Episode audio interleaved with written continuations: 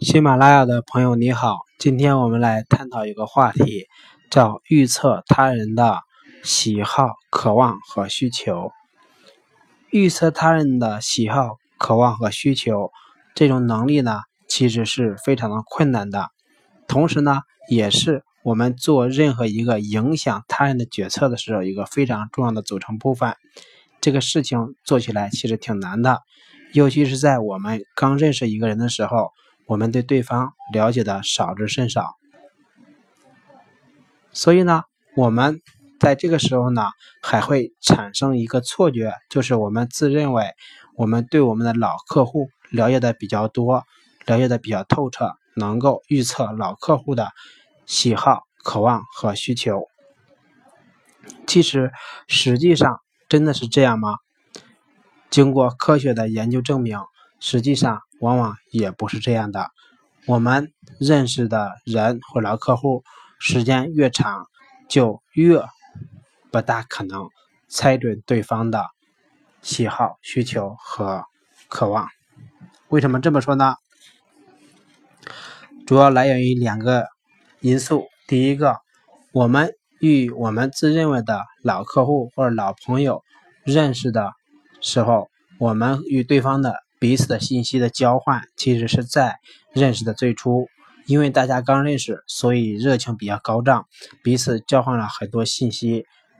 但是呢，随着时间推移，我们这种热情劲呢就退掉了，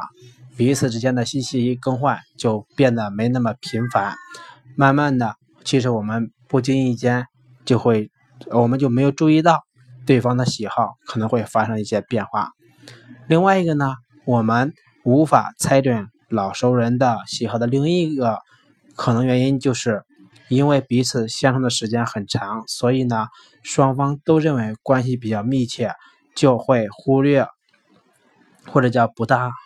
不大注意到对方态度和喜好上的变化。如果这些变化啊慢慢慢慢的发生，最后呢可能会改变一个人，慢慢的我们就变得无法认识他了。或者说他已经不再是曾经的他了，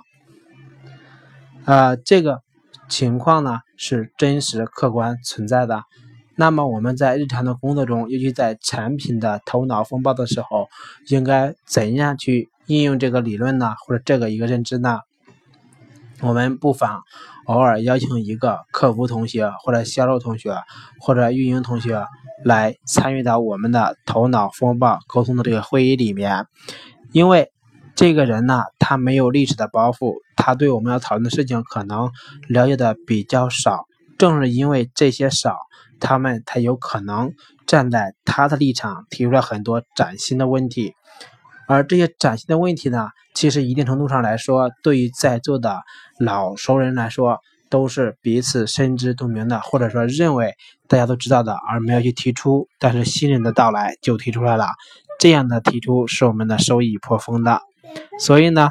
这个就是简单一个结论，就是我们无论是在跟一个认识多年的老客户、老朋友、老熟人打交道，还是跟一个合作了很久的工作搭档相处，我们都需要定期的和对方交换最新的资讯，有一些非有一些就是